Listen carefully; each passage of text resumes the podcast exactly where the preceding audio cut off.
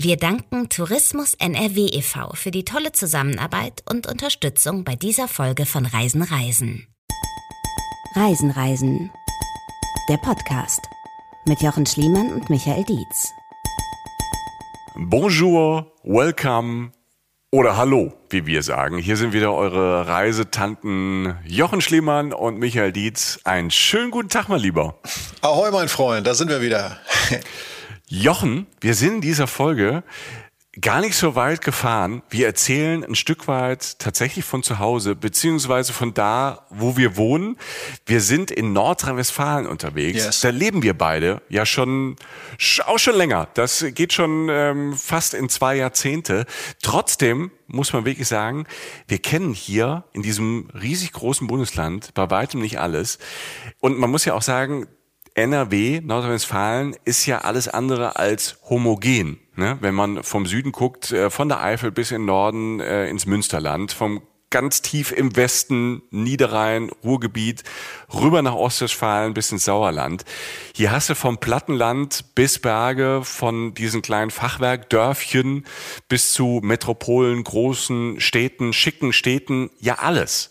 Und ich finde es immer wieder erstaunlich, wie unterschiedlich das ist. Und das meine ich zutiefst positiv. Ja, ich auch. Ich habe das gerade bei der Recherche für diese Folge festgestellt, wie unterschiedlich das ist. Also ich habe, wie du schon sagtest, wir haben ja schon mal eine Folge zu Nordrhein-Westfalen gemacht, dieses Jahr sogar, und waren ja ganz bewusst auch in Ecken unterwegs, die man gar nicht so als allererstes auf dem Schirm hat. Ne? Also mhm. Essen, die ja. Zeche oder Wuppertal, das Bergische Land und so. Und wir waren ja begeistert. Und die Leute draußen auch, das haben wir ja von euch gehört, dass euch das fast umgehauen hat, irgendwie, was wir da gefunden haben. Und das ist genau jetzt wieder passiert, auf eine ganz, ganz, ganz andere Art und Weise. Ich gebe der Folge mal eine Überschrift, die heißt Kunst und Kultur auf dem Land. Kunst und Kultur auf Kunst dem Land. Kunst und Kultur auf dem Land. Ja. NRW. Kunst und Kultur auf dem Land. Also, da hast ja so eine Stimme, da klingt ja alles. Also du, du könntest ja alles zu einer Überschrift das, machen. Das war ne, so hier, keine Ahnung. Das, wenn du eine Überschrift setzt, mache ich eine Audioüberschrift. Ja. Aber sie hat Punkt. ja im Gegensatz, im Gegensatz zu vielen anderen, im Gegensatz zu vielen anderen Überschriften, mit denen man heutzutage konfrontiert wird, hat sie ja auch noch einen innerlichen Unterbau, nämlich einen gewaltigen. Denn was ich dir mitgebracht habe, das wird dir tatsächlich, also ich habe echt Perlen im Gepäck, von denen wusste ich vorher nichts und von denen weißt du auch noch nichts, mein Freund. Und das ich stehe auf Perlen. Ja, ja, und das, das Geile ist, mir fiel dann so auf, als ich so durch die Gegend düste, so äh, während meiner Recherchereise in Nordrhein-Westfalen, merkte ich so, ich mache gerade irgendwas, was gerade im Trend ist. Ähm, du kennst auch dieses Wort Mikroabenteuer. Hm? Das ist ja voll im Trend, habe ich gehört. Ja, genau. Also, also hör auf. Also, nein, aber es ist ja Mikro. Nein, ich weiß, was du meinst. Du Sorry. Weißt, ja, ne, also Freunde, weiß ich, die, also viele nachhaltige Leute, die nachhaltig reisen irgendwie, widmen sich gerade Mikroabenteuern, weil es natürlich sozusagen übersetzt heißt Abenteuer vor der Haustür. Ja. Und das war tatsächlich ja mein Ansatz. Ähm, relativ unbewusst. Und dann merke ich so, Alter, ich erfülle, ich bin gerade Trendsurfer. Ich bin gerade ein Trend. Aber bevor ich jetzt so theoretisch werde, einfach nur so ein paar Highlights mal angeteased, damit okay. du ein bisschen heiß ja. wirst. Ne? Ich habe mitten in einer Kleinstadt, in der du es definitiv nicht erwartest, der Namen du aber kennst, wirklich ein Museum gefunden mit einer Architektur auf dem Level des Guggenheims. Nicht übertrieben. Ich habe Klingt jetzt erstmal übertrieben, aber ich lasse mich drauf ein. Es ist wirklich so. Es ist, okay. Ich übertreibe jetzt nicht. Du kennst mich über, ich untertreibe meistens. Außer du, bei meinen eigenen Du bist Mr. dicker Hose, ey. Das Alter. stimmt doch nicht. Meister, würde ich mal, würde ich, also. Wenn ich sage, wir gehen auf Tour, sagst du, Waldbühne Berlin, äh, Olympiastadion und sowas, ne? Ja, zum Marmberden. Das ist Jochen Schliemann, ja. Die Clubs. Ja. Ähm, nein. Ich mache weiter ein weltweit ein, einmaliges Künstlerhaus, okay. das wahnsinnig schön ist. Das das man gar nicht in Worte fassen kann, aber ich werde es versuchen. Das ist der abgefahrenste Ort, den ich in NRW gesehen habe, äh, mhm. dieses Künstlerhaus. Details später. Ich habe ein unfassbar altes Welterbe gefunden, an Kulturschätzen auch sehr reich. Und ich habe wirklich in einem anderen Ort noch eine deutschlandweit einmalige, unschätzbare, wertvolle Reliquie gefunden. Also wirklich so eine religiöse äh, Reliquie. Also ich habe Sachen gesehen, die älter sind, wertvoller, größer und mehr Strahlkraft haben, als ich es jemals erwartet hätte in meiner nahen Umgebung. Und obendrauf kommt noch der Ort, an dem sich Udo Lindenberg, Madonna und Kendrick Lamar treffen. Äh, an dem war ich auch noch. Und das alles auf dem Land, wo man es nicht erwartet. Und extrem viele schöne andere Ecken, Übernachtungsmöglichkeiten, Rad- und Wandertipps. Also kein Scheiß. Äh, ich bin losgefahren und hatte so ein paar Sachen auf dem Zettel. Ich bin ja. wiedergekommen, habe einen Koffer voller Schätze dabei gehabt. Alter. Ähm, Mich würde es jetzt nicht wundern, wenn du in der Folge Kunst und Kultur Nordrhein-Westfalen auch noch das Bernsteinzimmer gefunden hättest. Ähm, das lassen wir noch offen für das Ende, aber ich, äh, ich habe natürlich Bock, weil wir sind ja mitten in Deutschland, wir sind in Nordrhein-Westfalen, das ist von überall gut erreichbar mit allen möglichen Verkehrsmitteln und das sind ähm, dann ja wahrscheinlich auch Tipps, die man das ganze Jahr machen kann. Ne? Ja, klar. Und vor allen Dingen ist es, es ist zum einen diese Inspiration, vor der eigenen Haustür weiter zu gucken, weil, mhm. wie gesagt, nichts habe ich erwartet. Und zum anderen, genau, es liegt da. Fast jeder Mensch, der uns hört, ist da, glaube ich, schon mal vorbeigekommen in der Ecke. Okay. Also an Orten, mhm. die, die jetzt fallen. So kleine Orte, die so auf Autobahnschildern stehen oder so. Weißt ja. du, du denkst, oh ja, habe ich auch schon mal gehört. Oder da ist so ein braunes Schild, da steht irgendwie irgend so ein Kulturgut drauf. Das habe ich auch mal gehört. Und das sind so Sachen. Zum einen den Blick schärfen für das eigene Reisen, also so allgemeingültig wollen wir heute mal. Und zum anderen halt Sachen auftun, die werden euch begegnen. Und das ist besser als jede andere Pause oder jeder zweitägige Zwischenstopp, den ihr jemals gemacht habt. Ja, ich, ich, bin schon drauf. Ich bin jetzt eher mal gespannt, wo du anfängst. In welcher Ecke genau, bei welchem Ort, den ich vielleicht von einer Bahnstation oder von der Autobahn kenne oder vielleicht aus den Verkehrsnachrichten hier äh, im Westen, irgendwie beim WDR. Ähm, das ist nämlich so zum Beispiel bei mir ein Punkt, äh, wenn ich durch die Republik fahre ähm, und man hat äh, so Autobahnabfahrten. Ne? zum Beispiel. Ja. Und dann, man kennt diesen Namen schon sein ganzes Leben, war aber noch nie da. Und das finde ich dann immer ganz spannend, wenn irgendjemand so, so einen Namen droppt und sagt, da muss man hin, das ist ganz cool. Und so, aha, okay. Ich kenne das ja mein ganzes Leben, aber ich habe nicht mal eine Ahnung, wo das ist. Ja, also die, die Grundsituation ist letztlich die, die ich, die ich umrissen habe. Also halt, ich hatte drei Tage Zeit neulich so. Und ich hatte keinen Bock oder keine Zeit, weit zu reisen. Macht ja auch mhm. keinen Sinn für drei Tage. Und ich dachte so, komm, guck mal in deiner aktuellen Heimat, was es so gibt. Und ich fing halt wieder an zu suchen, so wie du es auch von mir kennst, wie ich suche. Das heißt, ich suche für Nordrhein-Westfalen genauso wie für Mali oder Argentinien. Ich recherchiere im Netz und, und, dann entwickeln sich ja so Sachen, so Stränge, denen man sich folgt und so. Und manchmal kriegen mich, und das weißt du, das habe ich dir schon mal erzählt, so ein, zwei Bilder, die mich nicht mehr mhm. loslassen. Ja. Also ich sehe irgendein Bild von irgendwas und denke so, oh fuck, was ist das denn? Ne? Also so, das habe ich ja noch nie gesehen. Was ist das? Ich recherchiere das nach, gehe da immer weiter ins Detail und du kannst das nicht vergessen. Du denkst, ich muss das jetzt sehen. Und das ist dieses Mal wieder passiert, nur dass das halt naja, so, ich war immer so höchstens zwei Stunden von mir zu Hause entfernt, okay, so, ne, im nördlichen ja. Nordrhein-Westfalen. Ja. So. Und womit fange ich an? Lass mal überlegen. Ich fange mal an mit dem einen Moment, wo ich dachte, ich bin ganz weit weg, obwohl ich es nicht bin, und der mich irgendwie gekriegt hat. Okay. So, ja? Ja, ja. So, der, äh, stell dir vor, du wachst auf in einem sauberen, aber relativ spartanischen Zimmer, also relativ klein, nicht luxuriös, kein Fernseher. Ne? Das ist jetzt nicht bei äh, dir zu Hause, ne? Ach Mann. Dummel, du Dummel. Äh, nein, Beherrsch dich, komm, die Leute hören zu. Ja, ist gut. Ja, ja. ja genau. Ja. Wie wir es besprochen haben genau. in der Therapie. Ne? Du darfst mich sticheln, aber ich darf nicht drauf eingehen. Nein, nein. Ähm, Nein, ist nicht bei mir. Also in einem sauberen, relativ spartanischen kleinen Zimmer ja. und es ist unglaublich still morgens. Also so still, das wäre der Satz weiter gewesen, aber du wirst, es wäre nicht bei mir gewesen, ja. weil ich ja in der Stadt wohne. Und diese Grundruhe, es gibt so eine ganz große Grundruhe, so richtig komplett still. Und du gehst zum Fenster und machst das auf und hörst Vögel.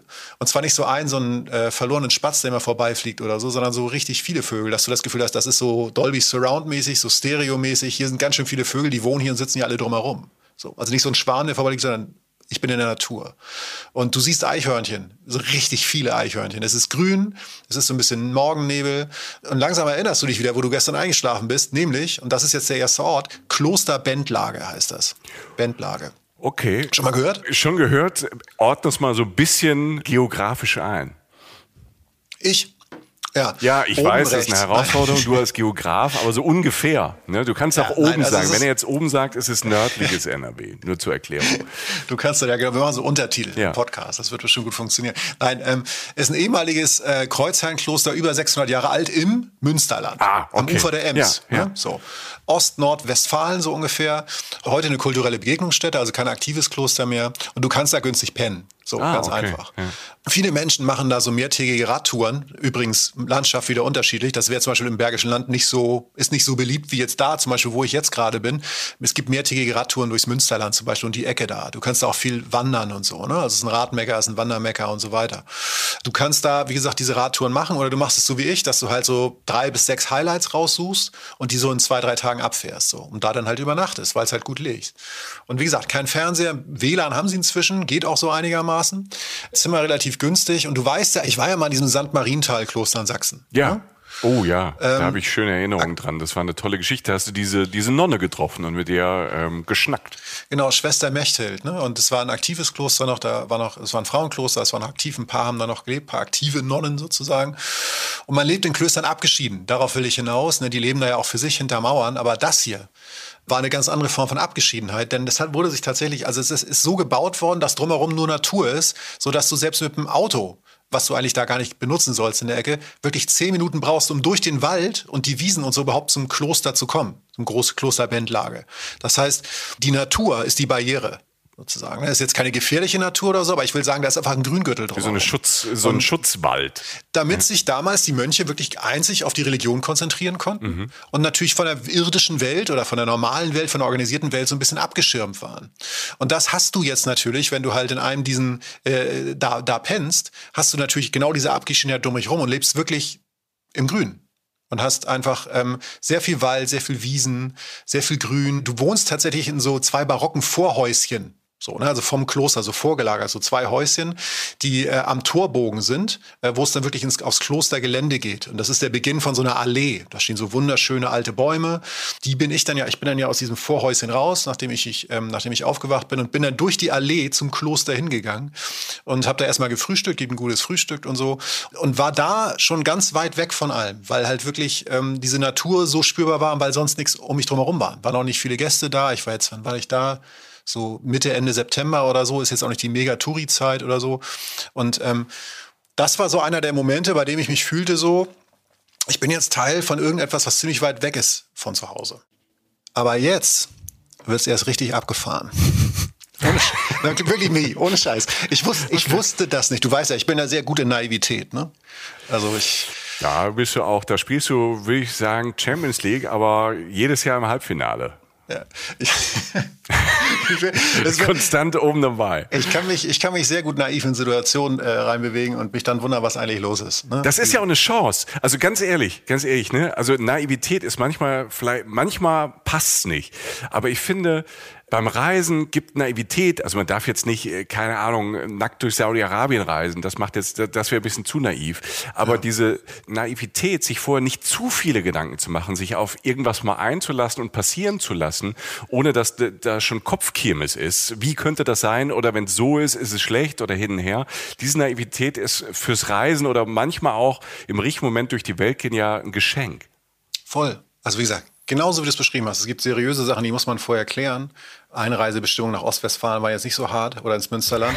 nicht aber, so eine harte Tür. Ja. Nee, aber man, also wobei, selbst wenn man sich informiert hätte, wer, also das hat einfach geknallt, was jetzt kommt. Pass auf. Okay, also, ja. ich versuche es möglichst kurz zu machen. Dieses Kloster wurde irgendwann um 1803 oder so aufgelöst im Zuge der, wie heißt das, Säkularisation? Also, ne, ja, also, Säkularisierung, also die, ja. Die Enteignung praktisch der Heiligen oder der Klöster halt praktisch, dass das halt irgendwie anders genutzt wurde. So. Hm ging dann durch verdammt viele private Adelshände und so. 1970 ungefähr hat sich das die Stadt Rheine, die da in der Nähe wohnt, halt zurückgeholt. Die hat das gekauft, so das Areal. Da war halt auch dieses Kloster dabei, was ziemlich runtergerockert war damals. Also sie haben hauptsächlich das Gebiet gekauft drumherum.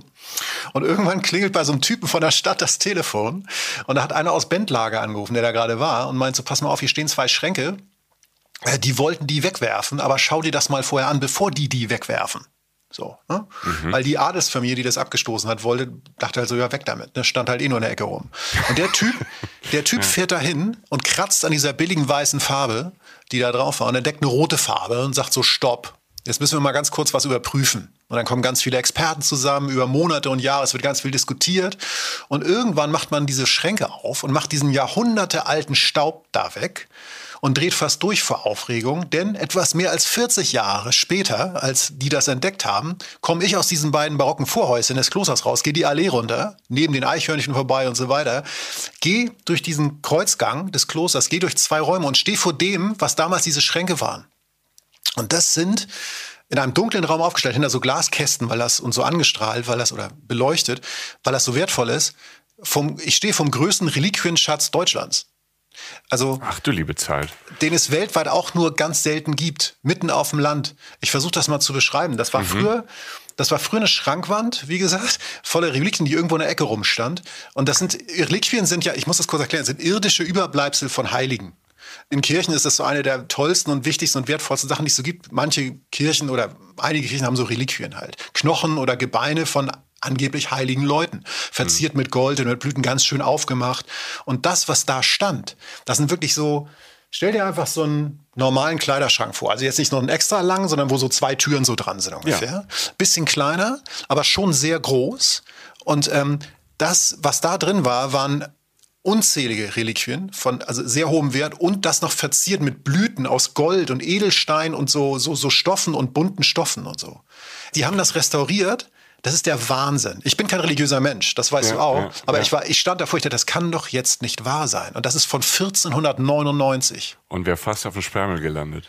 Und ich stand davor und dachte so, Alter, ich bin gerade auf dem Land, im Münsterland, mhm. wo so ein paar Radfahrer vorbeikommen, der ich auch sein könnte, irgendwie in einer Jack Wolfskin-Jacke, keine Werbung, sich irgendwie ein Stückchen Kuchen und einen Kaffee holen und du gehst durch drei Türen durch und stehst vor diesem Ding.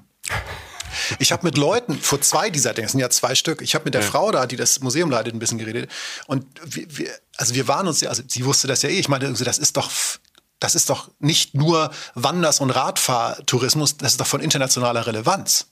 Ne? Und sie hat dann, wir haben dann so überlegt, was man so machen könnte. Einfach so, das hat sie natürlich vorher auch schon gemacht. Aber es war total spannend, weil einfach irgendetwas, was von der Größe von Rheine, Gott, nichts gegen Rheine, ne? oder von der Strahlkraft des Münsterlandes, weil alle ja hauptsächlich nach Bayern fahren, wenn sie nach Deutschland kommen aus dem Ausland oder vielleicht noch mal nach Köln oder so. Aber da kommt ja keiner vorbei. Mhm. Und das ist das Spannende. Ich war völlig weggeblasen. Also, und ich, wie gesagt, ich bin kein Mensch, der jetzt die religiöse Bedeutung dazu sehr aufsaugt. Oder so. Ja, aber allein die Geschichte ist abgefahren, dass du so, so wertvolle Sachen findest. Das sind immer die größten History-Geschichten, wenn Leute sagen, mal, das tun wir auf Sperrmüll, alte Zeug. Und irgendeiner kommt auf die Idee und sagt, ich mach's vorher mal auf ja. Und dann findest ja, ja. du quasi Kunst. Das ist ja, sagen wir mal, wenn es Reliquien, aber da ist ja, du hast ja gesagt, das ist ja auch Kunst aus dem 14., 15. Jahrhundert, was da gefunden wurde und was da jetzt ähm, offenbar in diesem grandiosen Kloster ausgestellt wird. Ja, das ist, der hat am Lack gekratzt. Der hat an so, an so einer weißen Farbe da gekratzt. Das ja. hat er halt zum Glück gemacht. Und dann, natürlich hat ihn vorher jemand angerufen, aber das war unentdeckt über ja, der Staub hat sie erzählt, diese Besitzerin, also der war wirklich ja. über Jahrhunderte, hatte der sich angesammelt, obwohl das abgedichtet war. Und das, es ist so schön, diese Reliquiengärten, wenn man das Wort, nur das Wort gibt es eigentlich nur für Bandlage, dafür wird es eigentlich äh, erfunden mhm. sozusagen. Ja. Wenn man das eingibt im Netz, dann sieht, kriegt ihr so einen groben Eindruck davon, was da halt steht. Ich, ich will jetzt gar nicht äh, nur mal so ein Ding aufzumachen, was so passiert, wenn man in der Nähe mal irgendwo eine Nacht billig pennt, aufsteht und in so ein Museum reingeht, ne, um es so mhm. sehr naiv auszudrücken. Und es ist einfach ein schöner Ort. Also im oberen Stockwerk ist auch noch eine ganz tolle andere Galerie mit, mit schönen Bildern. Es gibt, wie gesagt, Kaffee, selbstgemachten Kuchen für Leute, die wandern oder die da auch ein paar Tage sind. Mir wurde erzählt, da sind auch Künstler, die mal im Winter da absteigen, weil wirklich nichts da ist, die wirklich ganz runterkommen wollen, um Kunst zu machen oder zu entschleunigen. Man kann hier heiraten und schlafen. Da werden Theaterstücke äh, in der Natur aufgeführt. Also sehr viel schöne Ideen. Liegt direkt am Ems Radweg. Wie gesagt, die Eichhörnchen haben fast eine Pyramide für mich gemacht, als ich gefahren bin. Ich habe noch nie so viele Eichhörnchen. Das war unglaublich. Die haben fast an meinem Auto gesessen und haben es noch gewischt vorher. Weißt du, die haben so sauber gemacht, die Fensterscheibe so. Mm, das ja. war, war Hast ja, du genau. da was geraucht oder? Nein, im Reliquiengarten, ja. Nein, Schönes Bild. Ich sehe die Eichhörnchen und die, ja, es ist, ich habe Bilder im Kopf, die muss ich schnell loswerden. Also weiter. Das, das ist schöner, ein richtig schöner Start, ein überraschender Start. Ja. ja, fand ich auch. Aber jetzt kommt der Bruch, den ich so genossen habe auf dieser Tour, die ich da über drei Tage gemacht habe. Wieder was ganz anderes. Du fährst irgendwie, da kommen wir jetzt wirklich zu diesen Schildern an der Autobahn. Du fährst mhm. am Schild an der Autobahn vorbei, da steht drauf Rock- und Popmuseum. Das kenne ich. Ja? Siehst du. Wo das ist das? Das kenne ich. Ähm, Gronau. Korrekt. Ich war aber noch nie dort. Ich war noch nie dort. Ich durfte in meinem Leben mal Udo Lindenberg ähm, interviewen. In Bochum mal so eine Stunde oh ja. gesessen und in einem Hotelzimmer, klar, mit Udo in einem Hotelzimmer. ich habe alle Klischees damals geritten, Hotelzimmer, wir haben Eilekür getrunken und haben erzählt. Und da ging es natürlich auch um Gronau, aber ich selbst war noch nie da. Michi, äh, Machst du ja, jetzt einen Podcast oder was, Alter? Ja. Äh, Ey, Udo, Udo, ganz großartig. Riesentyp, äh, auch wenn man den mal so erlebt. Also ich, man, also man hat viel zu lachen, aber da ist auch Tiefe drin und große Kunst ja. und Wortkunst und Sprachkunst. Also ähm, ich war schon begeistert von dem Typ. Auch da wieder das Wort Substanz. Ne? Also mhm. der Mann hat einfach geil abgeliefert über die gesamte Lebenszeit. So, ähm, wohnt in Hamburg, weiß jeder, stammt aus Gronau, weiß vielleicht nicht wirklich jeder. Ähm, und die Legende gesagt, dass Udo tatsächlich in Gronau, wo er herstammt, mit ein, zwei anderen in einer Bar irgendwo saß und die Idee zu diesem Rock- und Popmuseum hatte. So. Ja, okay. Ja. Und ähm, das ist viel zu fett, und das meine ich mit allem Respekt, nur um eine Dimension aufzumachen, für diese Kleinstadt Gronau. Also du kommst da halt an, es gibt da so eine, erstmal kommt es gibt so einen Kreisverkehr, gibt so eine Statue von Udo, ne? Wir haben natürlich angehalten, haben ein Foto gemacht, stelle ich ins Netz, Instagram-Kanal, Facebook-Kanal, guckt euch gerne an, der Jochen und der Udo. Er sieht besser aus als ich. Auch nichts Neues, aber auf jeden Fall ist dieses Museum dann da. Er ist ja auch jünger als du. Ja, also jung, jünger geblieben als ich auf jeden ja. Fall, ja. Aber meinem Lifestyle, ähm, also ja, vierte ja, Mahlzeit. Bentlake, mein ja. Freund. Ja. vierte Mahlzeit ein Eichhörnchen. Du, du bist echt Rock'n'Roll. Gut, dass du in das Museum mal gegangen bist. So sieht's aus. Nein, aber ähm, dieses Gebäude ist, ist zu groß und zu, ja, ist irgendwie imposant. Und es ist in der ehemaligen Turbinenhalle des Textilunternehmens, von irgendeinem Textilunternehmen in Gronau, will sagen, wieder mal Strukturwandel, großes Thema im Ruhrgebiet, nur ganz anders genutzt. Und da warten dann halt Bühnenoutfits von Madonna, Briefe von Elvis Presley, Schminkkoffer von Kiss, sehr geil, eine Gitarre von den Beatles, mhm. also dickste Hinterlassenschaften der großen, großen Rockstars. Und es sieht halt eigentlich nicht aus wie ein Museum, sondern eher wie so ein Hardrock-Café. Das heißt, du kommst rein und hast da halt so eine Bar und ein Restaurant und so. Da sind auch Konzerte und Veranstaltungen.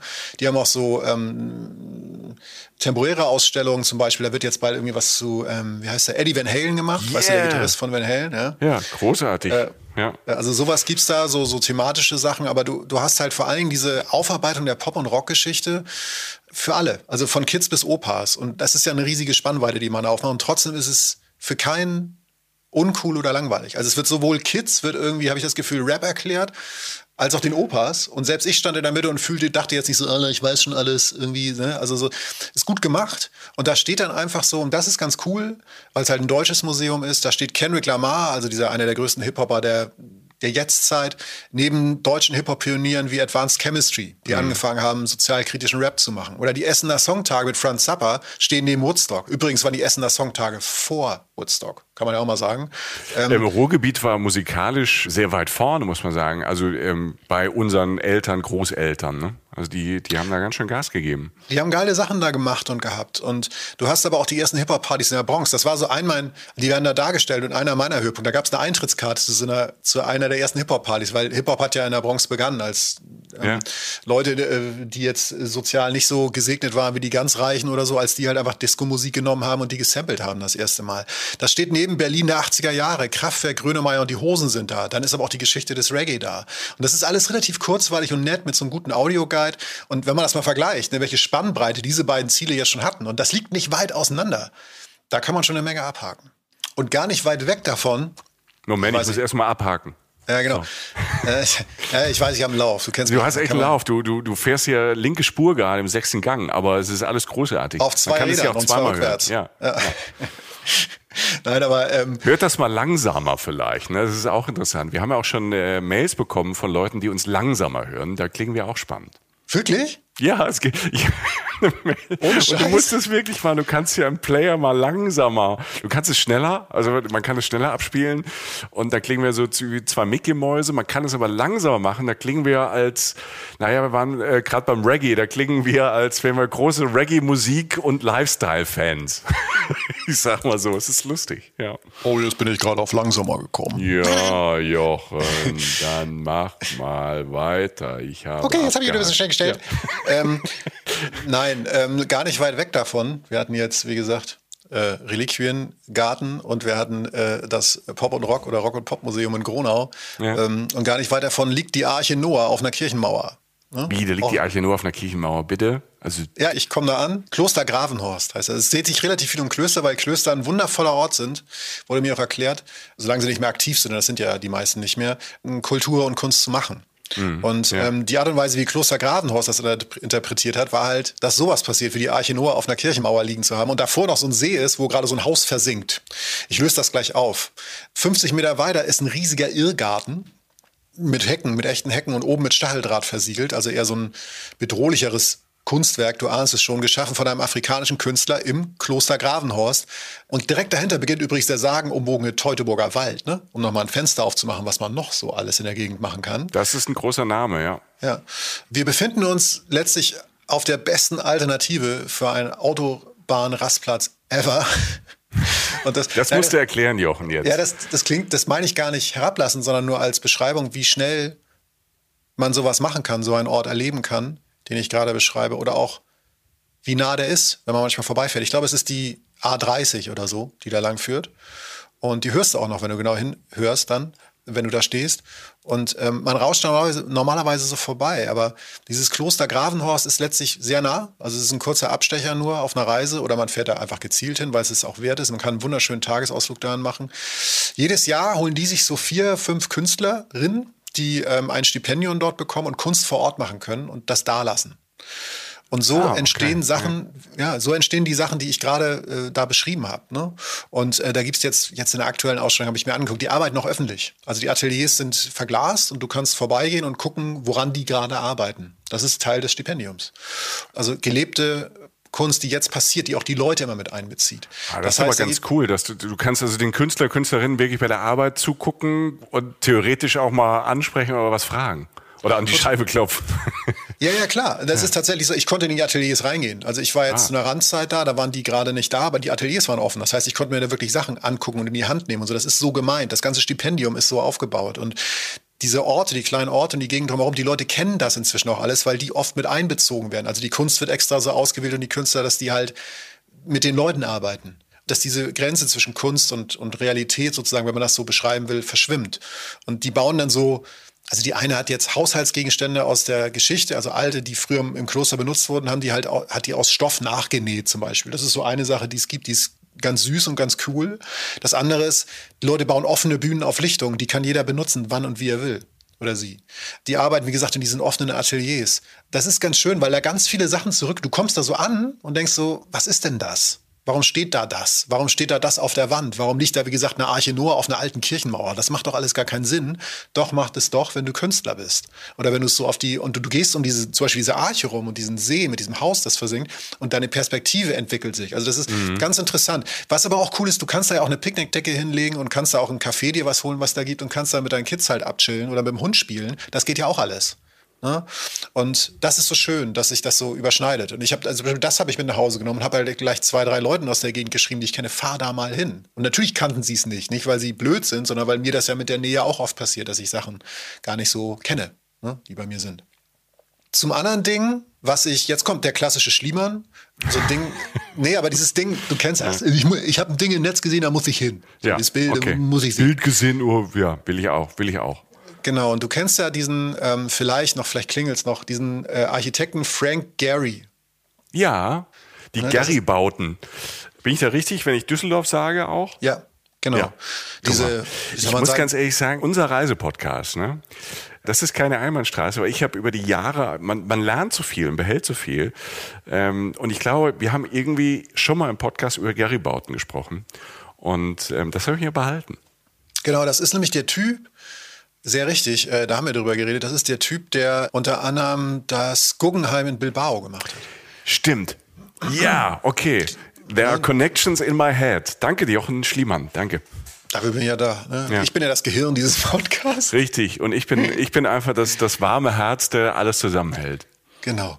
Der Typ, es, ja, es gibt da so Fachbegriffe wie dekonstruktivistische Architektur, habe ich mir rausgelesen, oder halt so, ich würde es eher so beschreiben, kippende Räume, umgedrehte Form, gebrochene Geometrie. Also wer das Guggenheim in Bilbao mal gesehen hat, oder halt gleich den Ort googelt, den ich gleich nenne, der da wieder in der Nähe ist, wo ich gerade unterwegs bin, der wird wissen, was ich meine. Ähm, das sind so ineinander fließende Räume, keine gerade Wand. Und von außen sieht das immer wirklich aus, völlig abstrakt, Gebäude ohne Ecken. Also so, so wie so ein künstliches, also wie soll man das beschreiben, wie so ein Blob oder so. Also eine, eine Architekturform, eine Gebäudeform, die es eigentlich gar nicht gibt, ohne Ecken, sehr fantasievoll, sieht auch völlig, sieht fast lebend aus, als wenn es sich bewegt und es hat so eine glänzende, silbrige Oberfläche meistens. So. Mhm. Und so sieht dieses Guggenheim in Bilbao aus. Oder ich glaube, ja, das in Düsseldorf. Ne? Düsseldorf, äh, neuer Zollhof. Äh, der Medienhafen, da stehen nämlich dann auch Gary-Bauten und die haben ja auch ähm, abgefahrene ja, Form, also sehr rund, die Fenster, die Fenster sind auch nicht einfach eingebaut, wie man Fenster einbaut, die stehen manchmal so raus, so eckig und die gibt's dann in verschiedenen Farben, also in, äh, ich glaube, da gibt's diese weißen Gebäude, rote und ich glaube diese silbernen, also wo, wo sich auch alles drin spiegelt. Und ähm, ich glaube, er hat das ähm, auch immer so arrangiert, dass äh, sich die, diese Baut natürlich auch mit Wetter, mit Licht und so. Und je nach Perspektive, wo du dich hinstellst, zumindest ist es in Düsseldorf im Medienhafen so, auch nochmal, ähm, dass sich immer verändert. Und es sind natürlich tolle Fotomotive. Also ich habe eine Zeit lang in Düsseldorf im Medienhafen ähm, gearbeitet und da ist halt immer was los. Fast jeden Tag, wenn schönes Wetter war, irgendwie Model-Shooting, Instagram-Shooting, ähm, anderes Shooting, Werbeshooting, also und immer auch an anderen Stellen ähm, und dann im Zusammenhang mit mit Rhein und Hafen und Wasser und blauen Himmel. Der Mann wusste auch schon, wie das geht, beziehungsweise sein Team, der muss ja unfassbar viel gebaut haben. Ne? Der hat ja große und kleine Sachen gemacht. Ja, und ähm, ich kann jetzt nicht im Architektenweltleit vielleicht sagen, ob es jetzt wahnsinnig viel ist oder so, aber er hat einiges gebaut. Es gibt noch so ein Museum in Panama, Panama Stadt. Unglaublich schön. Also, ähm, und ich finde, eins seiner Highlights, und das, da, auch das war mir gar nicht so klar. Und das, wirklich, eins seiner absoluten Highlights steht für mich in einem Ort namens Herford. Herford, eine ja. relativ kleine Stadt, auch da, wo wir jetzt gerade sind, so im Münsterland oder halt so in der Ecke Westfalen, Nordrhein-Westfalens, wo wir uns gerade aufhalten. Und das heißt Martha das äh, Museum. Das ist ein Museum für zeitgenössische Kunst in Herford. Und das hat der, also das gab es vorher schon. Das war, ähm, das gab es schon länger. Das ähm, ist auch an einem Fluss gebaut und war, glaube ich, in einer ehemaligen Textilfabrik. Das wurde so umfunktioniert zum Museum. Aber dann irgendwann 2005 kam halt diese Vergrößerung und die Hülle, und die ist weitaus mehr als eine Hülle, von diesem Frank Gehry dazu. Und man kann das wieder nicht erklären. Du bist 300 Meter vom Bahnhof entfernt in Herford, in einer relativ unscheinbaren Stadt, sage ich mal wieder mit allem Respekt, und siehst halt auf einmal dieses runde, in der Sonne glänzende Ding mit ganz viel verschiedenen Formen, mit einem Unterschied zu vielen Sachen, die Gary gebaut hat. Da sind auch noch Backsteine eingebaut, weil die halt einen regionalen Bezug haben. Ah, cool. Das heißt, du hast ja, ja. eben, du hast dieses moderne, dieses, dieses wirklich internationale Flair. Und das ist bildschön, finde ich, abstrakt. Und du hast dann diese Backsteine, die das Regionale ähm, widerspiegeln. Und du hast auf dem Mittelstreifen der Straße davor steht da noch ein Auszug aus dem Gedicht von Rainer Maria Rilke. Und es gibt einen so einen Platz davor, wenn du so, da kannst du so hochgehen, ähm, so ein paar Treppen hochgehen. Das sieht so geil aus. Mhm. Ich stelle das ins Netz. Es ist wirklich toll. Und es ist für mich eine absolute Landmarke. Also ich, mitten in der Peripherie, ne? Also, und die Ausstellungen sind auch hochwertig. Also es war jetzt gerade ist eine, wir sind im Herbst 2021, ist gerade eine Ausstellung, die geht noch bis Januar, glaube ich, über Mode. Und da sind dann halt aber auch Installationen von isländischen Künstlern. Du hast ähm, israelischen Künstler, als ich da war, der hat da live genäht, der hat da so Sachen mit so riesige Füße aus Stoff genäht oder so. Es gibt japanische Kunstwerke, die da drin stehen. Und das Gebäude selbst ist ja auch diese Attraktion, aber es gibt keine Ecke. Die Frau, die ich da getroffen habe, Museum meinte, es ist natürlich ein bisschen schwierig, hier Bilder aufzuhängen, weil ja alles irgendwie krumm und schief ist. Stimmt, da macht sich gar keine Vorstellung. Klar, es ist ja keine gerade Wand. Ne? Ja, genau. Und das, ist, das sind so schöne Probleme, von die dann stehen. Davor ist auch schon Kunst. Also draußen steht ähm, eine Statue von Tupac, zum Beispiel dem Rapper. Da waren zum Beispiel Materia und Casper sind extra mal nur nach Herford gekommen, da ein Foto ja. zu machen. Also das, das strahlt schon alles irgendwie. Aber und ähm, ja. was ich, ja, sag, sag. Ja, ich finde ich finde das halt abgefahren. Also ich bin, ich bin gerade so ein bisschen ähm, überwältigt, also muss ich ganz ehrlich sagen. Ich kenne da oben die Ecke Münster, ich kenne Ibbenbüren, Ne? Ja. Da war ich schon, ich weiß, wo Kronau ist, Ibbenbüren, wissen wir bei unser, unser Kumpel ähm, Ingo von den Donuts, ne? gibt's auch, yes. ähm, ähm, auch eine lustige Folge ähm, mit ihm. Ähm, der kommt daher und die ganze Band kommt daher, deshalb kennen wir das da oben so ein bisschen. Aber wenn ich mir jetzt ja überlege, allein, wir sind ja jetzt irgendwie der Hälfte dieser Folge von NRW, wir sind in Herford, wir waren in Kronau und ähm, wir haben Kunst, Architektur, Musik. Du hast Worte gesagt wie Tupac und Kendrick Lamar, mhm. weißt du, und Madonna. Also wir sind zwar irgendwo draußen auf dem Land, also im schönen Land, ne, Münsterland, aber halt irgendwie komplett am, ja, so, so an so, so Mode, Coolness, Hipster-Schmelztiegel.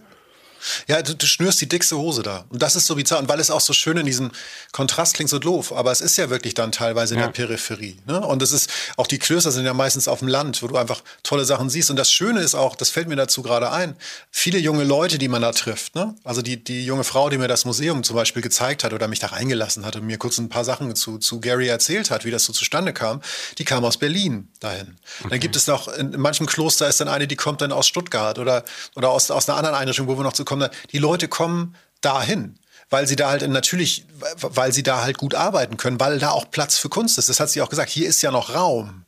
Ne, hier kann man dann vielleicht auch noch mal günstig leben, wenn man halt irgendwie eine Kunst machen will. Und es gibt da einfach so viele Städten in dieser Ecke der Republik, in der einfach so viele spannende Sachen noch passieren, obwohl das vielleicht gar nicht alle bisher so wissen. Und nur, nur, nicht wegen mir, sondern nur um diese These vor dir zu stützen, Michi. Ich bin sehr gespannt. Nee, kommt jetzt das, ja, da, jetzt zünde ich es mal, weil das war für mich auch nochmal echt so ein, so ein Highlight, das ich überhaupt nicht erwartet habe. Kommt jetzt nochmal so ein Ding auch Thema Architektur, das bläst, also es hat mir die Hirnhaut rausgeschossen. Das heißt, das Junkerhaus, und das steht in Lemgo. So. Hast du wahrscheinlich noch nie gehört, weiß ich nicht, will ich dir nicht unterstellen. Also Lemgo kenne ich, ich glaube, in Lemgo wird ganz gut Handball gespielt. Genau. Kann Freund, das sein? Und Freund, ne? ja, ja.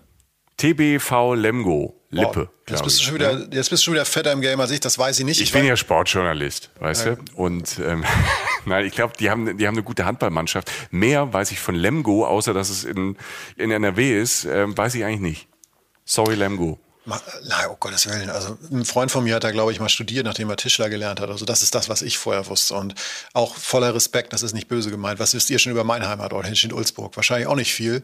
Aber ich bin, du fährst durch diese Kleinstadt Lemgo. Da steht ein Haus, da fährst du dann ein Haus wie alle anderen, so aus so einem etwas höher gelegenen Grundstück, so steht alleine, denkst du, okay, schon ein cooles Haus, geht so Rasen, so eine Rasenfläche hoch, steht so ein bisschen höher, wie gesagt, du fährst dran vorbei und du bleibst stehen, du drehst um und reibst dir die Augen, weil du zurückfährst und nochmal guckst.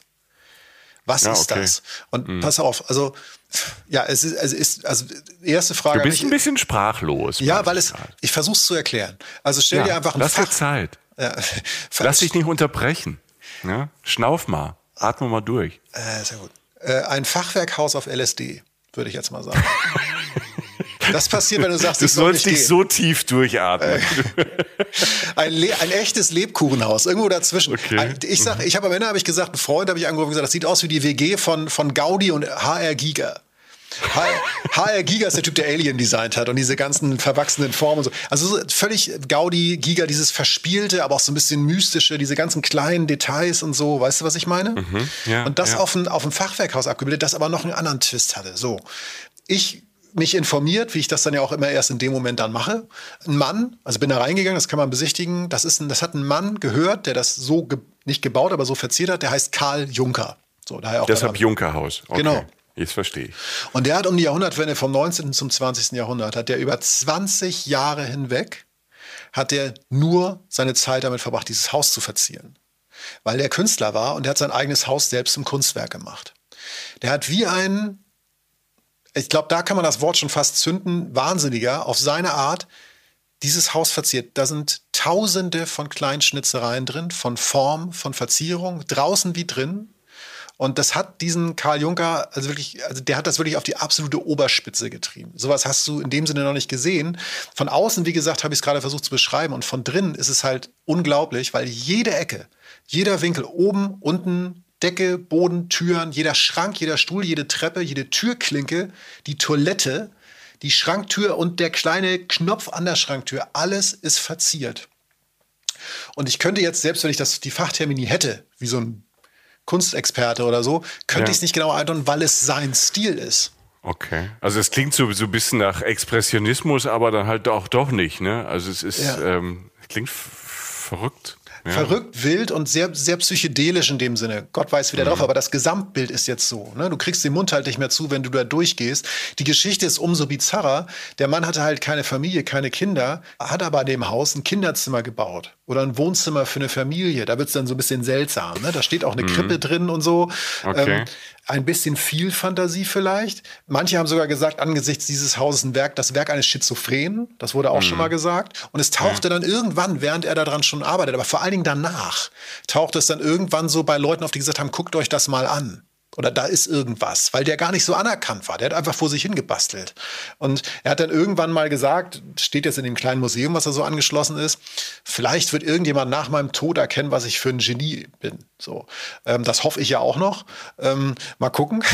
Äh, Wenn irgendwann in 200 Jahren diese Podcasts auf irgendeiner altertümlichen Festplatte ähm, ausgegraben werden und dann die Leute äh, mich weggeschnitten haben und ja. sagen, der Mann, der das war ein Genie. Ja, ich habe dich, so ich habe auch schon die, also die Folgen, wo ich, ich habe dich schon rausgeschnitten. Ich habe die alle Ach, hier. nee, ähm, nein, aber ähm, das hat der halt gesagt. Und ich würde jetzt nicht, ich weiß nicht, ob der ein Genie ist, das kann ich alles nicht beurteilen. Ich sag nur, wenn ihr auf der Ecke seid, guckt euch das mal an. Das dauert, wenn man will, nicht so lange. Wenn man richtig will, dauert es ein bisschen länger. Wie gesagt, da gibt's so äh, das Fenster im Obergeschoss, der Sekretär im zweiten Stock, dieser Schrank, die Sitzgruppe, okay. totaler Wahnsinn. Also wirklich, ja, das gibt es nicht nochmal. Ganz einfach. Okay. Ja, das klingt aber abgefahren. Also es muss ja auch nicht immer was Tagesfüllendes sein, aber das klingt, wenn man auf ein auf dem Trip ist, das wird ja zu einem Haus wahrscheinlich auch passen. Also wenn man unterwegs Schön. ist, ähm, sich das mal anzugucken. Es klingt wirklich wahnsinnig, aber manchmal muss man sich dem Wahnsinn ja auch mal stellen. Ja, es ist auch schön. Also ich muss, also es ist auch jetzt, abseits davon, wie ich jetzt so drauf bin, ist es, glaube ich, einfach etwas, was eine ganz besondere das ist wirklich ein besonderer Ort. Also außer man mhm. muss das ja auch nicht gut finden, wie der gelebt hat oder wie der so drauf war oder so, aber das ist irgendwie entstanden und das steht da jetzt. So entsteht er. Kunst entsteht ungefragt und ist dann da und manchmal bedeutet sie Leuten was und ich habe das irgendwie, also mich hat das irgendwie auf irgendeine Weise hat es mich zumindest bewegt, muss ich sagen. Ne? Was jetzt noch gar nicht dabei ist bei diesen, zum Beispiel, ne, was jetzt zum Beispiel als nächste Station kommt, das ist jetzt so das Ding, was man vielleicht am ehesten kennt. Also, weil jetzt kommt sozusagen so nach diesen kleinen, nach diesen kleinen Kunstkleinoden oder halt Herford so als vielleicht Museums, nicht nur Geheimtipp, aber halt so irgendwie etwas, was man auch mal machen kann. Schloss Corvey. Ich weiß nicht, das sagt dir vielleicht am ehesten noch was von den Sachen, ja. die ich jetzt so mitgebracht habe. Ne? War ich aber auch noch nicht. Also das, nee. das, ist echt ganz cool in dieser Folge. Also gut, ich lebe auch in Nordrhein-Westfalen und ähm, die Orte sagen mir was, aber und das ist jetzt, ich sitze jetzt gerade in Köln, es ist gar nicht weit weg von mir, aber macht euch keine Gedanken, wenn ihr jetzt, äh, keine Ahnung, in Erfurt sitzt oder in Heilbronn, auch wenn es näher an mir ist, ich war auch noch nicht da. Wie nah dann doch manche Dinge sind, auf die man sofort Bock hat. Ja, aber das ist ja wieder dieses, was mir, wie gesagt, auf dem Weg auch will, dieses Mikroabenteuer-Ding. Das ist ja einfach wirklich das Abenteuer zu Hause. Und selbst, aber selbst wenn man, wie gesagt, wie du schon sagst, wenn man aus Erfurt kommt, das sind doch alles Sachen, die haben eine Strahlkraft, die geht darüber hinaus. Also es mhm. ist jetzt nicht irgendeine so räudige Ausstellung, wo ich irgendwie zwei Bilder gemalt habe und man mich auch mal ausstellen muss im Blumenladen oder so, sondern das hat halt alles internationales Niveau. Das hat ja alles eine Strahlkraft. Ja. Nur jetzt sind wir halt, also bei allen Sachen, die ich da auch so im Kleinen aufgetan habe, nur dass das, was jetzt kommt, dieses Schloss Corvey, ist wahrscheinlich das, was man am ehesten so über die Grenzen hinaus schon mal gehört hat, weil es halt ein offizielles UNESCO-Welterbe ist. Das ist ähm, letztlich auch ein ehemaliges Benediktinerkloster, ist riesengroß, ist über 1200 Jahre alt. Also, ne? also mhm. einfach mal so bumm. Ne? Ja. Und da gibt's halt, ach, da gibt's so Abschnitte in diesem Kloster, zum Beispiel das Westwerk in der Kirche. Irgendwie, das gibt's ganz selten nur auf dieser Welt. Und deshalb hat es halt diesen Titel Welterbe halt bekommen. Und es ist groß, es ist schön, es ist weltberühmt und da muss man eigentlich mal so vorbei, genauso wie Michi es gerade beschrieben hat. Erstmal sind es, denkst du so, das ist ein Riesenareal, es ist schön, aber es sind auch viele alte Steine. Also wo du so manchmal so denkst, so, yo, da hilft halt dann so ein Guide oder dass man sich so ein bisschen informiert. Das habe ich dann halt auch gemacht. Und da findet man dann ganz spannende Sachen raus, die natürlich diese Strahlkraft dann auch ausmachen, dieses, mhm. dieses Schlosses beziehungsweise ehemaligen Klosters. Friedhof neben der Kirche ist, das, ist der Grab eines Dichters, der einen der größten deutschen Hits ever geschrieben hat. Jetzt bin ich ähm, gespannt. Ne? Also der Welt. Das wird in jedem Stadion gesungen. Bei festlichen und auch bei politischen Anlässen manchmal sogar. Also richtig dicke Hose. Tipp mal. Äh, Im Stadion und bei ähm, also Freddie Mercury, We Are the Champions ist es dann nicht. Ja. Ähm, noch größer eigentlich. Noch also es größer ist, im Stadion. Der, der, Typ heißt Hoffmann von Fallersleben und das Lied ist die deutsche Nationalhymne. Mit Stadion, ich war auf dem falschen Weg. Ich war. Ja, yeah. Macht ja nichts. Die ja, Stadion. You never walk kennen, alone oder so, weißt du, war ich gerade. Ja. Nee, aber der ist da begraben zum Beispiel und der hat da auch gewohnt und oder ah, beziehungsweise ah, okay. der hat da sehr viel gearbeitet auf der mhm. Ecke und ist auch da meiner Ansicht nach gestorben, Corvey, und hat da, also hat er auch gemalt oder nee, ich weiß nicht, hat er da gemalt? Auf jeden Fall ist, liegt er da und hat dieses Lied halt damals äh, äh, komponiert. Aber das ist nur das eine. Also du kannst einfach letztlich ein riesiges Kloster, ehemaliges Kloster halt besichtigen, das auch eine sehr, sehr schöne, eine der größten historischen fürstlichen Bibliotheken überhaupt hat. Also das sind alles schon so Sachen, die, die irgendwie man immer auf den Zettel schreiben kann, die man schon auf dem Poster schreiben kann und angeben kann. Es hat eine sehr schöne Ausstellung. Interessant, wenn man sich in die Tiefe begeben will mit diesem Audioguide. Es hat sehr, sehr schöne Gemälde, auch eine sehr hochwertige Ausstellung, halt einen großen Kreuzgang, also dieser Gang, der immer im Kloster ist, um diesen Innenhof herum. Man kann da Zeit verbringen. Und ich glaube, ich war jetzt ja Mitte, Ende September da, wenn man da einen Monat später noch ist, also vielleicht für die Leute, die das Ding jetzt gerade neu hören, das könnte eine schöne Zeit sein, da hinzufahren, weil das in den richtigen Herbstfarben muss Wahnsinn sein. Ja, also ich okay. habe da Gemälde ja. gesehen, die ausgestellt wurden, die wurden dann in dieser Zeit gemalt, wo diese Blätter und diese Pflanzen so diese Mauern so bewuchsen und wenn die sich dann auch rot färben, muss das mega sein. Mega. Kaffee und Kuchen? Ja, sicher. Das ist ja das, ist ja das Geilste. Ich dachte gerade, äh, äh, was ich ja total gerne mache, wenn mal so ein, so ein freier Tag ist, wenn man so ins Schlendern kommt und es dann wirklich mal geschafft hat, wieder ins Museum zu gehen.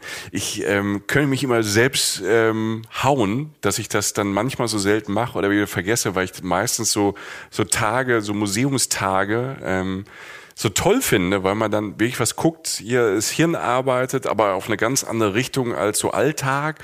Man kriegt irgendwie manchmal neue Ideen und dann irgendwann kommt da so ein Ort und da steht dann Kaffee drauf und dann geht man rein und dann sitzt man da einfach und liest noch ein bisschen und isst ein Stück Kuchen und geht dann weiter und das ist einfach schön. Deshalb frage ich mich, ich war schon in diesem Schloss drin und dachte, jetzt aber so ein Kaffee. ja, nee, es ist alle, alle diese Orte. Ich dachte, ich Spaß jetzt, weil sonst nimmt das wieder so Überhand bei mir. Haben eigentlich gute Cafés. Museen mhm. haben ja eh meistens relativ hm, okay Gastronomie, also mindestens ja. okay. Und ähm, das war da auch. Da kann man Spaß haben. All diese Orte, die ich nenne, sind ein Tagesausflug, wenn man will. Die sind kurzer Zwischenstopp, sind ein Tagesausflug, weil du auch drumherum immer viel machen kannst. Auch da viele Radfahrer, viele Wanderer unterwegs.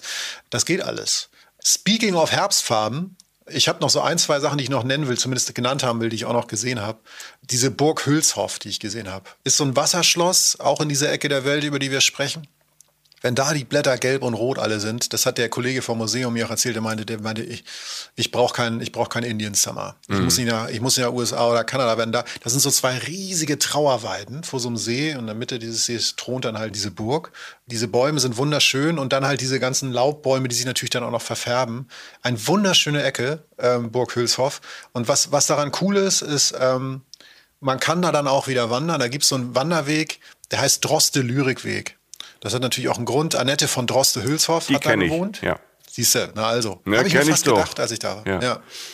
Weil das habe ich mir fast gedacht, dass sich das interessieren könnte. Das ist ja die äh, Lyrikerin ziemlich emanzipierte Frau damals für ihre ja. Zeit, eigentlich adelig, mhm. hat sehr viel Konvention angezweifelt, ähm, die Rolle der Frau damals in der genau. Gesellschaft. Spannendes Person. Leben, ja, eine der ersten Feministinnen in Deutschland auch. Ne? Ja, und die, man kann da wandern zwischen, zwischen diesem Schloss Hülshoff und dem Rüschhaus, da hat sie dann später gewohnt, das sind so ein paar Kilometer, da kann man einen Tag lang wandern, aber auch kürzere Strecken machen und kann dabei, das ist ganz cool, kannst du halt die Gedichte von ihr lesen. Da gibt es dann so verschiedene äh, Stationen, wo dann so ein paar Ausschnitte so stehen, du kannst dir aber auch einen Führer holen oder halt so ein Guide aus dem Netz runterladen oder kannst dir auch so ein Buch holen oder so und kannst halt das da lesen, wo sie das wohl auch geschrieben hat und bist natürlich, weil das andere Thema neben der Emanzipation und der, der Gesellschaftskritik war halt Natur bei ihr. Und das dann wirklich da zu erleben, wo diese Person gewohnt hat und wo sie spazieren gegangen ist und wo zwischen den beiden Wohnorten von ihr aufzusagen, das ist schon cool. Weil du halt einfach, ich bin ja großer Freund davon, Kunst da zu besuchen, wo sie entstanden ist. Bei mir ist natürlich mhm. meistens Musik. Aber wenn du das dann zusammenbringst, das ist schon geil und äh, nebenbei bemerkt, das Picknick, das man sich da kaufen kann und mitnehmen kann und essen kann, ist auch mega. Äh, da, passt, da, passt, da passt äh, der Knabe im Moor eigentlich ganz gut dazu. Ne? Hier bekannte, bekanntes Gedicht oder wie sagt man, glaube ich, Richter Einordnung wäre Ballade. Der Knabe im Moor, Jochen Schliemann, ähm, picknickt. So, lest das mal, das ist gut. Der Knabe im Moor. Ja, große Kunst heute. Also da, wir haben eine Bandbreite, Jochen, Hätte mir das vorher jemand gesagt, ich hätte gesagt, das schaffen wir nie. Aber von Udo Lindenberg bis Droste Hülshoff und äh, Kendrick Lamar bis Tupac, äh, bisher bin ich beeindruckt. Ja, das reiße ich jetzt auch nicht mehr alles ein, keine Sorge. Auch wenn ich jetzt etwas nenne, mit dem du wieder nicht rechnest. Denn auf dem Weg zu unserem letzten kurzen Stopp, äh, den ich unbedingt noch erwähnt haben will, habe ich noch kurz angehalten beim Leonardo Glass Cube. Das, also das ist, letztlich ist das ein Präsentationsgebäude einer Firma, dieser Leonardo-Firma mit den Gläsern und so. Auch Leute, das ist keine Werbung, jetzt bezahlte Werbung oder so, aber das muss man einfach erwähnen, im Industriegebiet in Bad Driburg, das ist da in der Nähe von den Orten, die wir da so alle so nennen, vor allem in der Nähe des nächsten Stopps, Kloster Dahlheim heißt das. Es steht dieser Leonardo Glass Cube halt in so einem Industriegebiet. Also es ist wirklich so, du fährst da vorbei, da stehen so ein paar Trucker, die machen gerade Pause, die essen auf der Motorhaube. Also ist jetzt kein schöner Ort. Da ist dann irgendwie um die Ecke war so ein Kartrennen von so Kids oder so, ein klassisches okay. Industriegebiet von so, von so einer Kleinstadt. Aber da steht halt dieses Ding, das ich zumindest erwähnt haben wollte. Wenn der Leonardo Glass Cube eingibt, ist schon ganz cool. Also das ist ein sehr schönes architektonisches Gebäude, sehr viel Glas, blaue Farben. Einfach ein, ein schöner kurzer Stopp zum Gucken. Ne? Da muss man jetzt keinen Nachmittag verbringen oder so, aber es ist ganz schön. Auf dem Weg zum Beispiel zu diesem letzten Stopp dieser Folge. Äh, ich mache den Sack zu, so wie ich ihn aufgemacht habe äh, wieder mit dem Kloster beim ganz anderen. Okay. Das ist Kloster Dahlheim, wie, wie ich gerade schon gesagt habe. Und du fährst da hin, also da ist wirklich so, ich weiß nicht, ob da überhaupt Menschen Handyempfang haben. Ich hatte ihn nicht. Du fährst aus, ich glaube, es war. Ja, wir sind ja immer noch in Deutschland. Hör mal, wir sind ja nicht irgendwie in Griechenland oder Albanien oder ähm, sonst wo, wo es überall perfekten Handyempfang gibt. Wir sind ja immer noch in Deutschland. Das muss, das verstehe ich erst. Ah, ja, ja. Nee. In äh, Albanien habe ich überall Empfang. Also ähm, das habe ich schon getestet. Also ähm, da gibt's keinen Strom, aber Empfang. So. Du hast ja recht, du hast ja recht. Aber ich versuche jetzt ganz kurz. unterschwellige Kritik. ne, ja. an der Digitalisierungsreichweite äh, Deutschlands. Sorry. Ich versuche es positiv zu sehen bei diesem letzten Stopp, weil du natürlich ähm, in diesem Kloster Dahlheim die Ruhe, die ich am Anfang hatte, diese Grundruhe ist da dann halt wieder da. Ne? Also ich kam da halt an. So ein bisschen anders strukturiert. Also es ist so ein bisschen, da gibt es schon ein paar Gebäude drumherum, aber das liegt selber in so, in so, einer kleinen Senke von so einem Tal. Ist etwas kleiner als so manche der Anlagen, die ich jetzt beschrieben habe, aber halt wunderschön und ruhig gelegen. Und die Bez Geschichte davon nur in zwei, drei Sätzen ist echt bizarr, weil da natürlich auch Klosterbetrieb war, also halt Mönche, äh, möglichst abgeschieden. Das ist da auch gegeben durch die Klostermauern und so konnten sie dann rein ihrem religiösen Dienst nachgehen. Die beten ja bis zu sechs, sieben Mal am Tag und haben alle genug zu tun gehabt. Haben sich dann aber auch so in Zeiten, wo es dem Rest des Volkes dann nicht mehr so richtig gut ging, haben sie sich auch ganz gut gehen lassen. Also die mhm. haben da und zwar nicht in Saus und Braus gelebt, aber irgendwann hat sich die Bevölkerung draußen halt mal gefragt, was machen die da eigentlich? warum Leute, also ja. warum, warum jeden Abend dieses Feuerwerk da? Ne? Ja, ja, nee, also so, warum werdet ihr immer dicker vom Essen und mhm. trinkt so viel und lasst euch, warum habt ihr so riesige Wohnungen und ganze Flügel, so die euch da gebaut werden in diesem Kloster, so den oberen Äbten, so, wurde dann teilweise wirklich noch was angebaut und so. Und irgendwann kam wieder diese ähm, Enteignung. Wie heißt das Wort? See? Säkularisierung. Genau, Säkularisierung, genau wo solche Klöster dann umfunktioniert wurden, auch vom Staat. Und äh, da wurde daraus halt eine Landwirtschafts-, ein Landwirtschaftsbetrieb. Hm. Und da standen dann, ohne Scheiß, stand halt in den heiligsten Räumen in der Kirche oder halt im Kreuzgang oder so, stand Vieh. Also ja, super, cool. super krass. Also, ja, ne, also, also musst dir mal vorstellen, wenn so ein Mönch da wohnt, weil Mönche gehen ja oft ins Kloster und das ist ein Lebensvertrag. Das ist dann wirklich so, für die ist das, das Thema ist durch. Weil die, die arbeiten da, die leben ihr ganzes Leben und dann ist der Drops gelutscht. Und das heißt ja nicht, dass sie nichts machen, aber die müssen da eigentlich normalerweise nicht mehr raus, weil sie ihr ganzes Leben eine Religion widmen. Nun mussten die da raus und dann standen da jetzt halt Pferde und Kühe auf dem Gang. Ja, das war ein gut gebauter Stall, da regnet sie rein. Ne? Ordentlich gebaut, das Kloster mit viel, viel Geld von der Church. Ja. So sieht's, so sieht's ja. aus, ja. Und äh, irgendwann war das dann auch vorbei und dann äh, ist das jetzt ähm, auch wieder eher Kulturbetrieb geworden und du siehst, du kannst diese Geschichte da wunderbar ablesen, weil du sowohl, sag ich mal, die religiösen oder die heiligen Bauten siehst, aber halt auch noch natürlich die, die Teile, die davon wirtschaftlich und landwirtschaftlich genutzt wurden. Die hatten auch einen Fischteich und sonst was, um Fische zu haben. Die hatten alles ja. da. Das ist ja, das sind ja auch ähm, im Nachhinein, ich glaube, das waren keine guten Zeiten für die Menschen da vor Ort, sonst äh, wäre das nicht passiert. Aber das sind ja einfach ähm, spannende Zeitdokumente, wie sich äh, Geschichte, Menschheitsgeschichte, wie das Leben sich verändern kann und wie radikal es sich verändern kann. Ne? Damals, du hast äh, ein paar Fürsten, denen ging es gut, in den Klöstern, Kirchen ging es auch noch gut und drumherum haben die Menschen Hunger.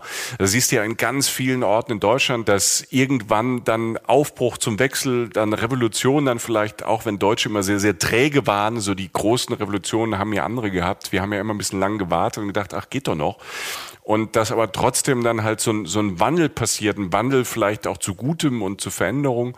Und das kann man, dass das schon immer so war und das kann man ja an so Orten perfekt ablesen.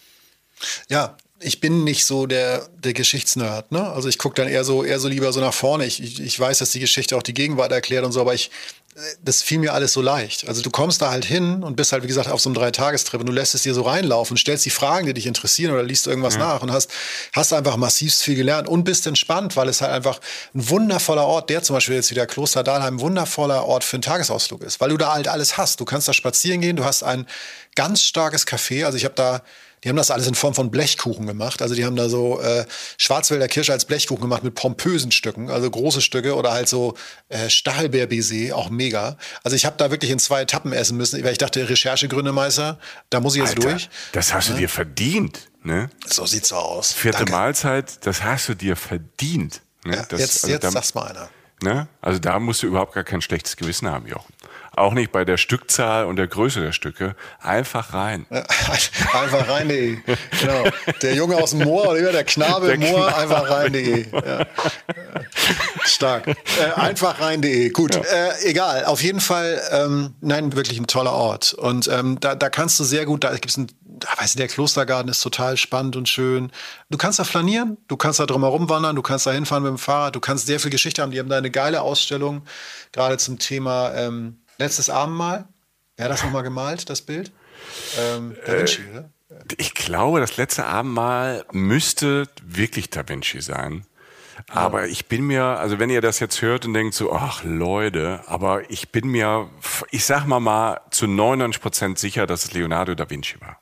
Ja, okay. Das 1% lasse ich einfach offen, wenn ihr, dann könnt ihr sagen, ich habe keine Ahnung, aber ich glaube, Abendmahl ist da. Wir legen uns jetzt fest. Äh, das ist es. Ja. Und das ist da ähm, groß angeworfen sozusagen. Ähm, Das ist ja, glaube ich, das Original in Mailand oder so. Und da gibt es dann so ganz viele Erklärungen dazu. Ne? Also einfach so kunsthistorische Erklärungen, aber halt auch so neue Versionen davon, wie das so genutzt wurde in Anzeigen und so. Es klingt alles, mhm. das war cool das war eine coole halbe Stunde, die ich da verbracht habe. Also alles so im, in Maßen, die du, die du, die du so verträgst, ne? als Mensch, der sich jetzt nicht total für Geschichte interessiert, aber halt auch dann so, wie die da gelebt haben und so, welche Räume die hatten, wie das so funktioniert. Und das ist schon cool, aber vor allen Dingen halt chillig so. Und jetzt fahre ich letztlich nach Hause. Und das ist ja wieder nicht weit. Also ich bin nach drei Tagen, sitze ich jetzt so im Auto irgendwie und fahre nach Hause und denke so, meine Güte, besser kann man es ja eigentlich nutzen. Mhm. Und die Festplatte voll mit neuen, schönen Dingen. Und das sind ja auch dann Dinge, jetzt hat mir echt so, ist eine, ist eine fast eine Kunstfolge geworden. Und zwar ähm, aus allen Bereichen. Wir hatten Literatur, Architektur, wir hatten Gemälde, wir hatten Reliquien, Schnitzereien, Musik. Also von, keine Ahnung, von Beethoven über Lindenberg bis Rap und Hip-Hop. Wow, und das in drei Tagen. Hui. Ja, mit Entspannung, mit Landentspannung und immer, immer bedenken, wenn ihr eine Radtour macht, geht das. Wenn ihr wann, also das heißt, man kann das auch ganz anders angehen, das Thema. Und das ist so schön. Und genau. Und ich habe da wirklich so zwei, drei Sachen gefunden. Wie gesagt, dieses Junkerhaus, Martha in Herford, aber dann halt auch die größeren Sachen oder halt auch wie Kunst da gelebt wird und so.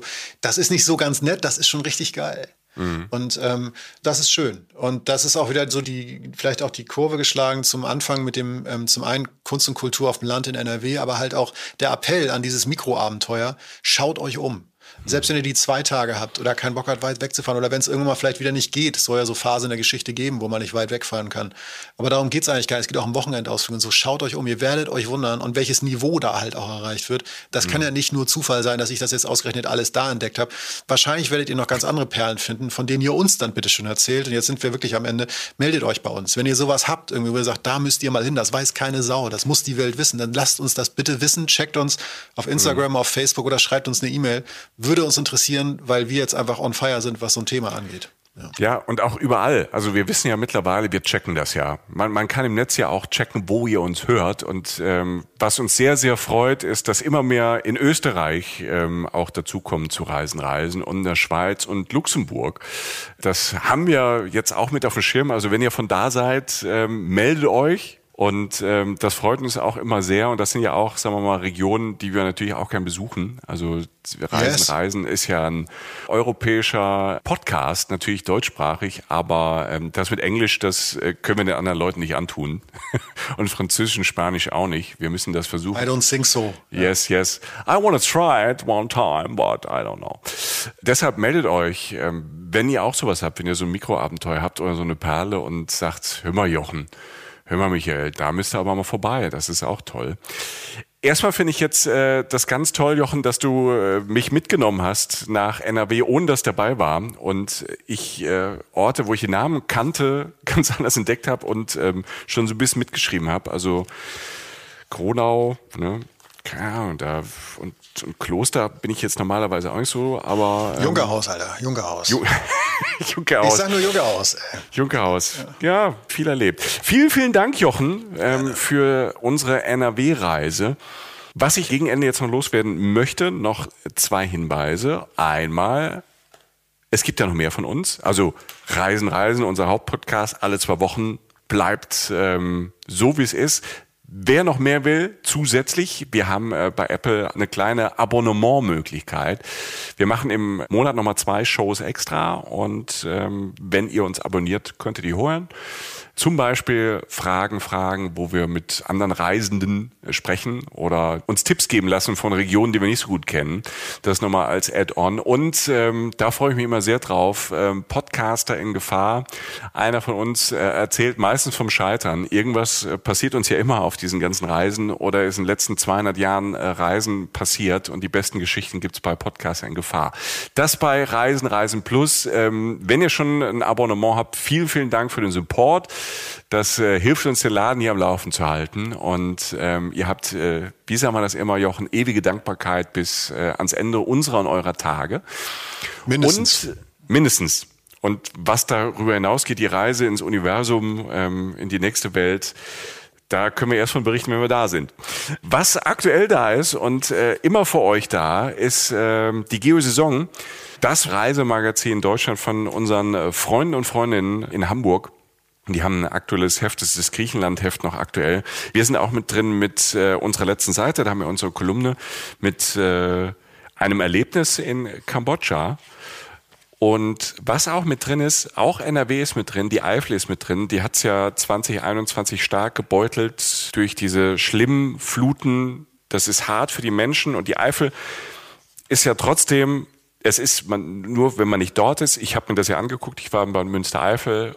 Das hat mich sehr, sehr bewegt, weil man kann sich die, man hat diese, diese Bilder, diese Zerstörungen, wenn man die im Fernsehen sieht oder auf Fotos, ist das das eine. Wenn man dann wirklich da war und das kriegt so eine Nähe und man steht ja dann an irgendeiner Straße und die Menschen sind da und müssen das irgendwie aufbauen und da haben viel verloren und dafür kann man helfen einmal. Man kann immer noch spenden. Also die, die haben das noch nicht geschafft, ne? auch wenn das nicht mal so in den Medien drin ist. Die Menschen dort räumen immer noch auf, bauen immer noch auf und ähm, haben es nicht ganz so einfach. Also spenden geht immer. Und in der Eifel, die Eifel lebt ja auch äh, vom Tourismus und es ist ja nicht die ganze Eifel zerstört. Das wollte ich damit sagen, sondern nur ein Teil davon. Und man kann dort toll wandern. Und äh, einer der Wanderwege von und nach Manderscheid in der Eifel. Der ist auch drin beschrieben in der Geosaison. Da sind ähm, verschiedene Herbstwanderungen empfohlen für das Jahr 2021. Ich kenne Manderscheid sehr gut, ich war da auch schon und deshalb kann ich das nur empfehlen, unterschreiben, diese Empfehlung von der Geosaison. Aktuelles Heft vorne drauf steht Griechenland einfach blau machen. Hm. Ne, wegen diesen blauen Dächern. Der Titel hätte auch von uns sein können und dem Meer, weil weiß und blau ja sehr griechisch Hellas ist. Also ähm, ein tolles, tolles Heft von unseren Freundinnen und Freunden von der Geo-Saison. Cool. So, Jochen. Jetzt ähm, habe ich Bock auf Kaffee und Kuchen. Ne? Das kriegen wir hin. Ich komme, ne? Machen wir, ich hole was. Ich hol was. Kommst mental mit und äh, ich danke dir. Ich danke euch äh, fürs Zuhören und ähm, Jochen hat es ja schon gesagt, uns gibt's überall auf unserem Blog, auf Instagram, auf Facebook. Folgt uns da, spread the word, empfehlt uns sehr, sehr gerne weiter, dass die Reisen, Reisen-Community wächst und ähm, bis zum nächsten Mal und äh, reist schön, wenn ihr könnt. Ja, bis bald. Passt auf euch auf. Wir brauchen euch noch und ähm, alles Gute. Ciao. Reisen, Reisen. Der Podcast mit Jochen Schliemann und Michael Dietz.